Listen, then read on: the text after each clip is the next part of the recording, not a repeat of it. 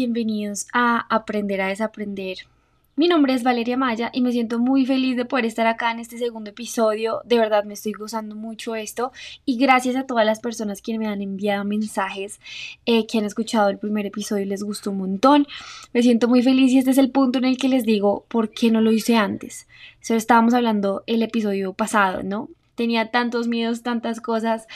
O sea, me criticaba tanto a mí misma y es algo tan sencillo y de verdad que no sé por qué no lo hice antes, pero bueno, la idea de, esto también es que no solamente ustedes aprendan, sino yo también. De verdad, yo estoy aprendiendo un montón eh, en todo este proceso y me siento muy feliz de poder estar acá de nuevo. En este episodio vamos a hablar de algo muy interesante y pues realmente yo lo quise bautizar como síndrome del fin de año. No sé si se llame así, no sé si tenga un nombre científico o, de verdad exista, o sea, como probable, pero es esa sensación de entrar en diciembre, ¿cierto? Y sentir que todo está yendo muy rápido. Y generalmente me pasa. Siempre que inicia diciembre yo me siento muy feliz porque me gusta mucho la Navidad, me gusta mucho compartir con mi familia, comer natilla y buñuelos, me encanta. Pero Detrás de eso siento una ansiedad increíble en el tema de que tengo que correr por todo lo que me ha propuesto este año, ¿no? Por todos esos hábitos o los proyectos o lo que yo tenía que, tenía que hacer en este 2022 y quizás todavía no he hecho.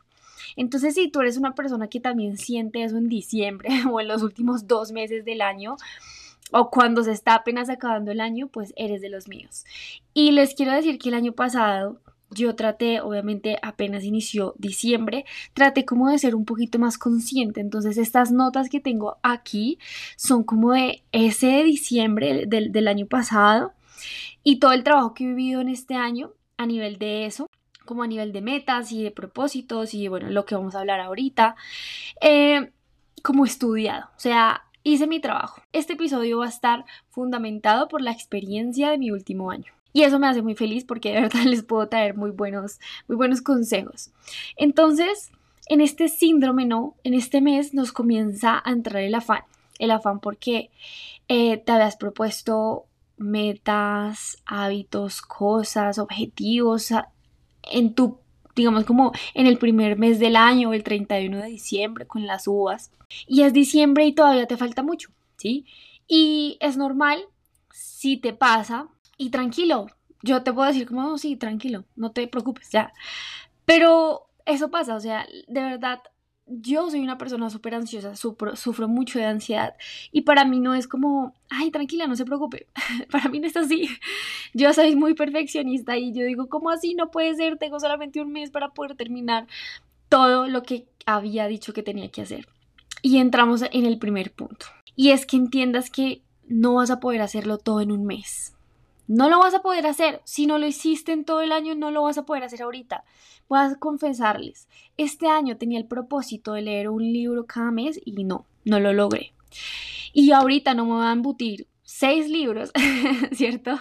Pues yo digo así porque no me, voy no me voy a poner a leer seis libros en cuatro semanas como para cumplir ese objetivo. Yo simplemente soy consciente de que no fui tan disciplinada con ese hábito. Bueno, aunque no puedo decir que, que no fui como, o sea, como que no me importó porque realmente sí leí libros, pero quizás no, no frecuentemente. Leía cada dos días, cada tres días, había un día que me leía 50, ¿sí? Y leí libros que realmente me gustaron. Entonces, eh, el hecho de que, por ejemplo, hoy esté leyendo mi séptimo libro, que es un libro que me está encantando y espero poder recomendárselos muy pronto, me hace como sentir que, bueno, no cumplí mi meta, pero tampoco me voy a dar duro, ¿sí? Y eso me pasaba, por ejemplo, los años pasados. Yo me, daba muchísimo palo. Soy una persona que se daba mucho palo, o sea, me daba mucho palo. Usted es una boda, usted, ay, claro, no pude, le quedó grande. Y a muchos nos pasa. Entiende que ya no lo vas a poder hacer en un mes. Simplemente acéptalo. Pero este mes voy a hacer el último esfuerzo y voy a leer el séptimo libro. ¿Cierto? Entonces no 12, 7, pero está bien. Y ahí entramos en la etapa de la frustración. Entonces comienza a acercarse el 15 de diciembre, el 20, el 24, que uno en la nostalgia de no, otro año más. Ese, ese 31 es duro. Si de verdad no hiciste nada todo el año, el 31 es duro, porque es como, ¿por qué no hice nada? O sea, ¿en qué momento pasó un año? Y esa frustración es horrible, en serio, es horrible. Pero hoy te quiero decir que la única forma de superar esa frustración es aceptando la responsabilidad, dejando atrás ese papel de víctima, ese papel de víctima y aceptando tu responsabilidad. Y para quitar esa frustración entramos en el ¿por qué? ¿Por qué no lo hiciste? ¿Por qué no quisiste? ¿Por qué te dio pereza? ¿Por qué tenías otras prioridades? ¿Por qué? Y es algo que la gente, o sea, o que muy pocas personas hacen, y es sentar a cuestionarse o a hacer una retroalimentación. Generalmente las personas el 31 de diciembre lo que hacen es pedir y pedir deseos, y yo pido, yo quiero, y que me regalen, y que yo, yo el otro año quiero tener, y quiero viajar, y quiero hacer. Pero siéntate un momento a evaluar cómo fue tu año, qué hiciste, qué no hiciste y por qué. ¿Por cuál razón no la hiciste? Esa es la única forma, en la que yo pude superar esa frustración. Porque cuando yo entendí que fue por mi culpa, que fue por falta de acción o por desmotivación o por falta de pereza o falta de conocimiento, ¿cierto? Esa frustración simplemente se convirtió en, ok, como en una, como en una, como una aceptación, ¿sí? Pero no una aceptación de, ok, esto es una bola, no, sino como, ok, listo, no quise hacerlo, me pasó tal cosa, prioricé otras cosas, lo entiendo, lo acepto, me responsabilizo, pero entiendo que así como no lo quise hacer, tengo el poder de hacerlo y que salga bien. ¿Sí? O sea, no solamente aceptar la responsabilidad y ya, victimizarte, sino aceptar la responsabilidad de que tú tienes las riendas de tu vida. O sea, de que tú eres creador, o sea, eres co-creador de tu vida. Y asimismo, aceptarlo con compasión, con compasión hacia, hacia ti mismo, no, no con ganas de culparte, de sentirte mal, de sentirte peor, ¿sí? Sino de compasión de, ok, me entiendo, listo, así me sentí en ese momento, no sé qué pasaba por mi cabeza o quizás sí sé qué pasaba por mi cabeza, mis sentimientos estaban así, me estaba pasando tal cosa, me sentía aburrida, me sentía cansada, sentía miedo, y lo entiendo porque así soy yo y yo siento eso y está bien. Pero aquí está la diferencia. O sea, aquí, en, este punto que les voy a contar, fue donde comencé yo como a tener cambios. Y fue no solamente tener compasión sobre mí misma y sobre el que no haya podido lograr, eh, por ejemplo, esa meta o ese objetivo, sino entender que tenía que exigirme, que yo misma tenía que darme cuenta que podía dar mucho más. No sobre exigirme, porque ahí ahorita hablamos de ese otro punto y es el querer hacer absolutamente todo. O sea, el otro año voy a tener todos los hábitos. Todos esos hábitos que me aparecen en Pinterest y me aparecen en TikTok para las Dad Girls y para ese glow up y ser la mejor o el mejor. ¿Lo va a tener todo el año? No. Pero, pero sí es importante entender que eres, que eres o sea, que es suficiente, o sea, que tú lo puedes hacer, que te tienes que exigir, ¿sí? Que tú mismo te tienes que automotivar. Porque tú no vas a tener a tus amigos todo el año, tú puedes, vamos por ese, o sí, quizás tengas muy buenos amigos, pero la persona con la que más pasas tiempo eres tú. Tú eres la persona a la que más escuchas, tú eres la persona con la que más hablas, tú eres la persona con la que más estás. Entonces, si tú mismo no te automotivas, no te empujas, no te exiges, nadie lo va a hacer. Ahora vamos a comenzar ya con los consejos. con, lo que yo pude descubrir que me ayudó mucho este año, ¿cierto? A sentir mucho menos ese síndrome de fin de año, esa frustración, ese afán, ese todo.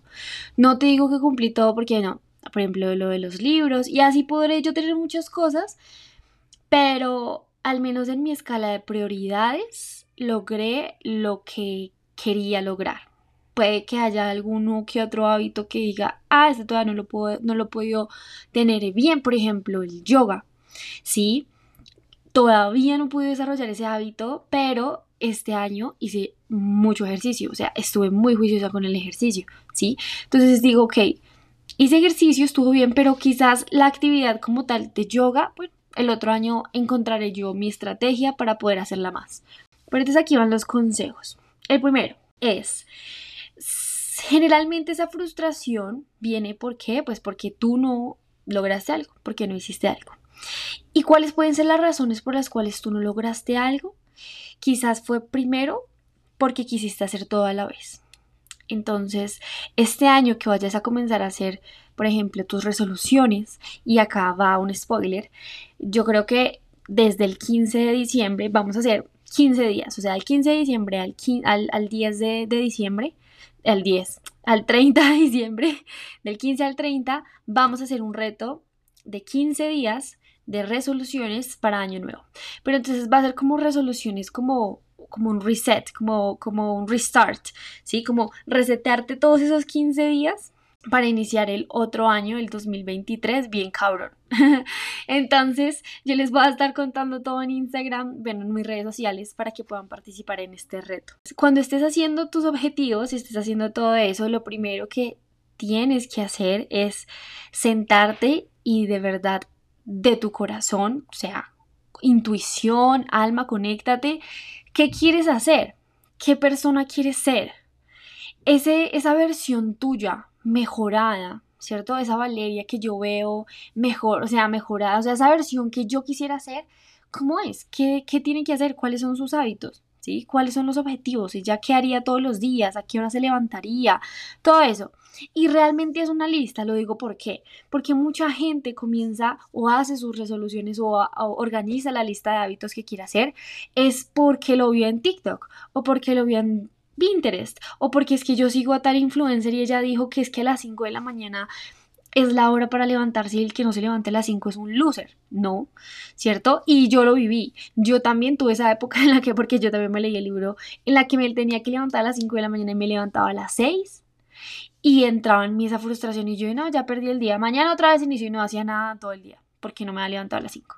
Y el día que me levantaba a las 5 sí, pero el día que me levantaba a las 6 no. Eso fue para mí también algo bastante, bastante mmm, cuestionado, no sé cómo ni siquiera me lo, o sea, ni siquiera sé cómo decirlo. O sea, para mí fue muy revelador darme cuenta que había hábitos que quería adquirir, no porque yo quisiera, sino porque los veía en internet, porque veía que la gente cool y las niñas y, y bueno, lo que sea, quería o hacía o tenía esos hábitos y yo también quería hacerlos.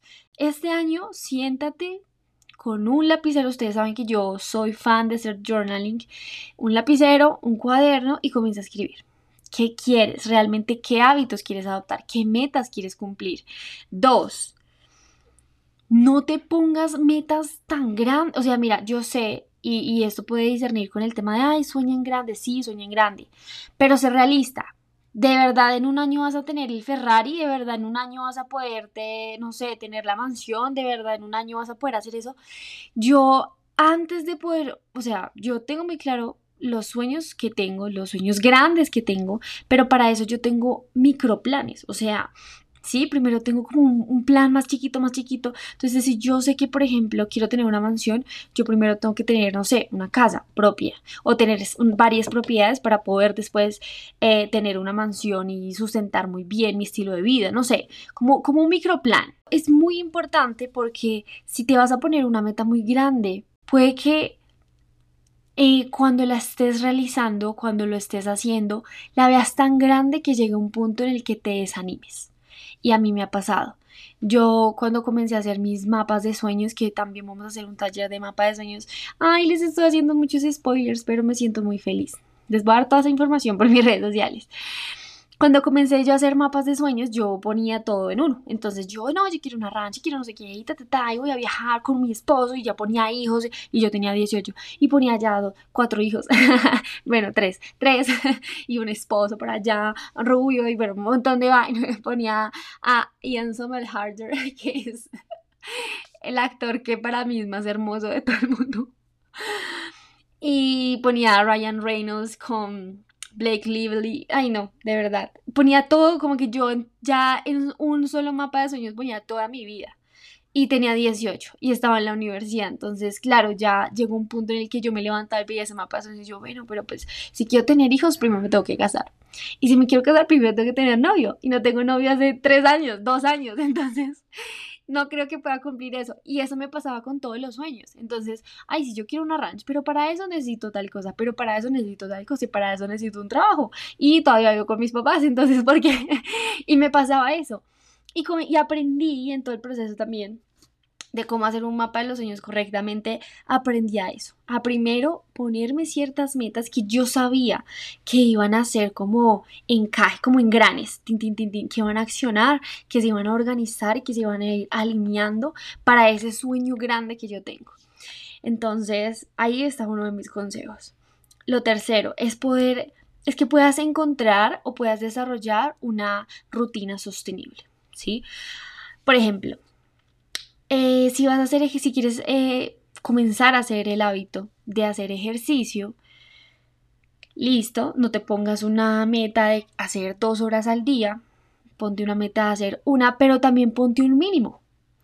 Entonces, si mi meta es hacer ejercicio de seis, o sea, por ejemplo, de los siete días de la semana, seis días de la semana, al menos me organizo y digo, diariamente voy a o una hora o mínimo 30 minutos.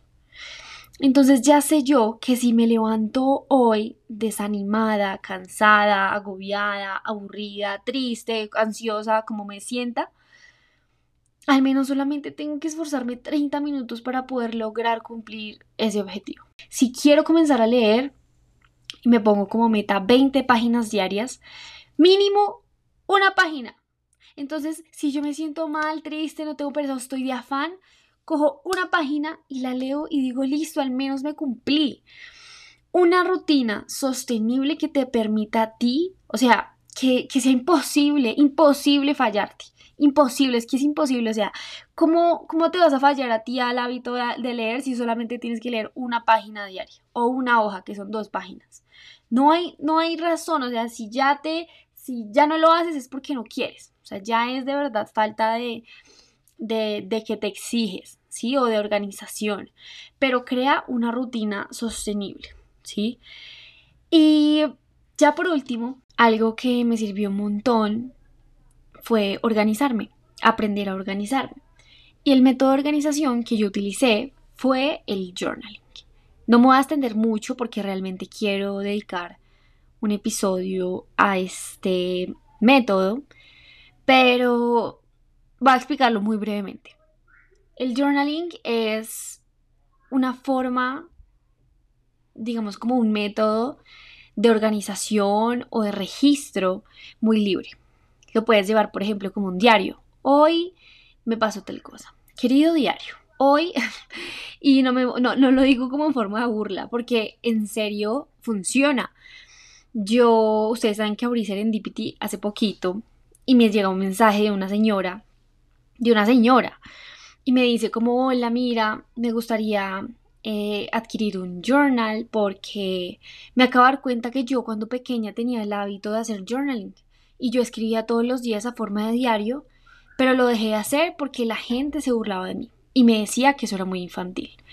Y eso me ayudaba muchísimo y me servía muchísimo para poder identificar mis emociones y liberarlas. Y lo dejé de hacer y eso para mí fue muy frustrante y realmente lo quiero retomar. Y a mí me pareció impactante, yo digo, wow, no puedo creerlo. Pues inclusive la sociedad, hasta, e, hasta eso, ¿sí? O sea, bueno, realmente me pareció muy impactante, pero eso es hacer journaling. No solamente lo puedes llevar como diario, lo puedes hacer como, por ejemplo, eh, journal prompts, hacerte preguntas cómo me siento, por qué me siento así, por qué me pasa esto, eh, qué puedo hacer para sentirme mejor, qué puedo hacer hoy para lograr mis objetivos. Y existen demasiadas, demasiadas preguntas que te puedes hacer. Eso para conocerte. También lo puedes llevar, por ejemplo, a modo de bullet journal, a modo de agenda diaria. Entonces, diariamente tú pones, me siento así, tititín, y luego mi to-do list, estas son las cosas que tengo que hacer, tengo que entregar tales trabajos, tales cosas, tengo cita con una reunión con tal y también es muy muy efectivo. Entonces yo, por ejemplo, llevo tres años utilizando el journaling de esa manera. Y ahorita en Serendipity pues lanzamos My Journey, que es un journal especial para principiantes o cualquier persona que quiera adquirir este hábito. ¿Por qué? Porque este journal, digamos, como que ya está guiado. Ya tiene las preguntas, ya tú solamente al día escribes, lo, o sea, lo respondes literalmente, te cuestionas día y noche y no duras más de 5 minutos, pero realmente es muy sencillo, porque la gente me decía, vale, es que bueno, yo quiero aprender a organizarme, pero no sé. Yo quiero aprender a, hacerme preguntas o a conocerme, pero es que no sé qué preguntarme o no sé qué conocerme. Entonces, por eso fue que salió esta idea y duré casi tres meses haciéndolo, es personalizado y te ayuda a conocerte, te ayuda a manifestar y creer en tu poder y te ayuda a hacerte las preguntas correctas. Que eso es pues de lo que estábamos hablando hoy. Siempre que, por ejemplo, te sientas frustrado, no cumplí tal cosa, se acabó el año y no lo logré, ¿por qué? ¿Qué fue lo que pasó? Es la única manera de poder trascender esa o, superar esa frustración y traerla hacia una real, digamos como retroalimentación, es lo que quiero decir. Y, poder responsabilizarte y poder tomar acción. ¿Sí? Poder crear un plan de acción, poder tener un, micro plan, ¿sí? Esos pasos que te pueden llevar a ti a obtener eso grande que tú quieres. Entonces, ojalá existen un montón de métodos de organización, puedes llevar una agenda, puedes, inclusive lo puedes hacer en Google Calendar, ¿sí? Yo no lo hago porque realmente lo intenté y no siento que sea igual.